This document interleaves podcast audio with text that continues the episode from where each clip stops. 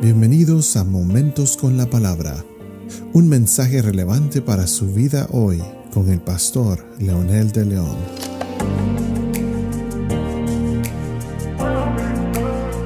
Bienvenidos amigos y amigas, aquí estamos con otro episodio más de Momentos con la Palabra. Y esta vez para continuar con nuestro tema sobre la salvación. Si estudiamos la historia de Israel viéndolo como una unidad, vemos que conforme pasó el tiempo su maldad fue en aumento, tanto en género como en grado de transgresiones. Lo mismo sucede en el ser humano, los pecados aumentan, pero no solo en tipo y en cantidad, sino en gravedad. La persona se va degradando cada día más y más para cometer actos más escandalosos y vergonzosos que lo esclavizan.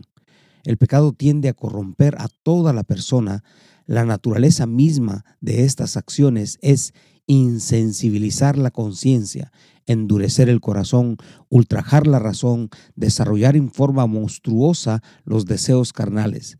Esto es lo que naturalmente genera cada pecado individual que se comete. Imaginemos lo que reproducirá la suma acumulada de muchos pecados a través de largos años y entonces entenderemos mejor por qué nuestra sociedad, la iglesia, están dando a la luz personalidades cada vez más aberrantes y violentas. Necesitamos un avivamiento de hombres y mujeres comprometidos con el encarnado de Dios, el Cristo de Dios, el crucificado de Dios que venció el mundo. Encarnarse en esta realidad pecaminosa, histórica, alarmante y deprimente es el llamado de Dios a la iglesia. Solo una iglesia que conozca al Señor como su Señor será capaz de impregnar al mundo con la sal y la luz.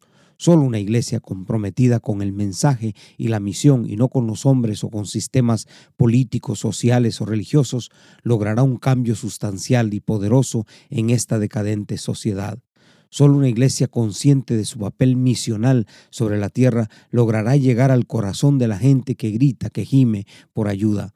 Somos una iglesia de esperanza, de paz y de amor. Necesitamos modelar al Cristo glorioso, al encarnado y resucitado de Dios, que al vencer las intrigas y pecados en es el único que tiene solución para este mundo pecador.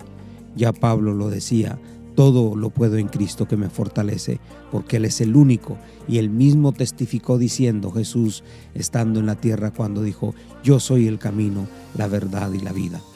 Ore conmigo, Padre, gracias porque nosotros somos la iglesia y hay un mundo que nos necesita, por eso existe todavía. Nos ponemos en tus manos, en tu altar, en el nombre poderoso de Jesús. Amén.